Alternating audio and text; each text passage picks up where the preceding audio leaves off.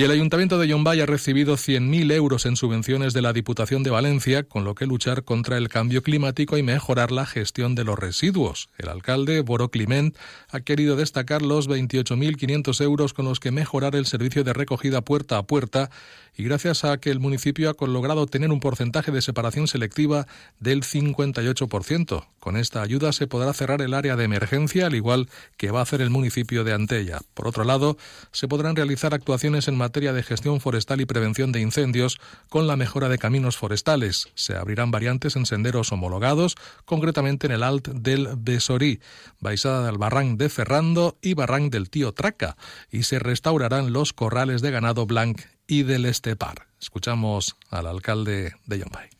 Tot això ajudarà a la prevenció d'incendis i a la millora de la gestió forestal. Llombany és un poble amb un potencial mediambiental envejable i hem de continuar treballant conjuntament amb altres administracions per atendre en les millors condicions possibles. En definitiva, unes subvencions que ens ajudaran a reaccionar contra el canvi climàtic, que Llombany continua sent un referent en la gestió del medi ambient.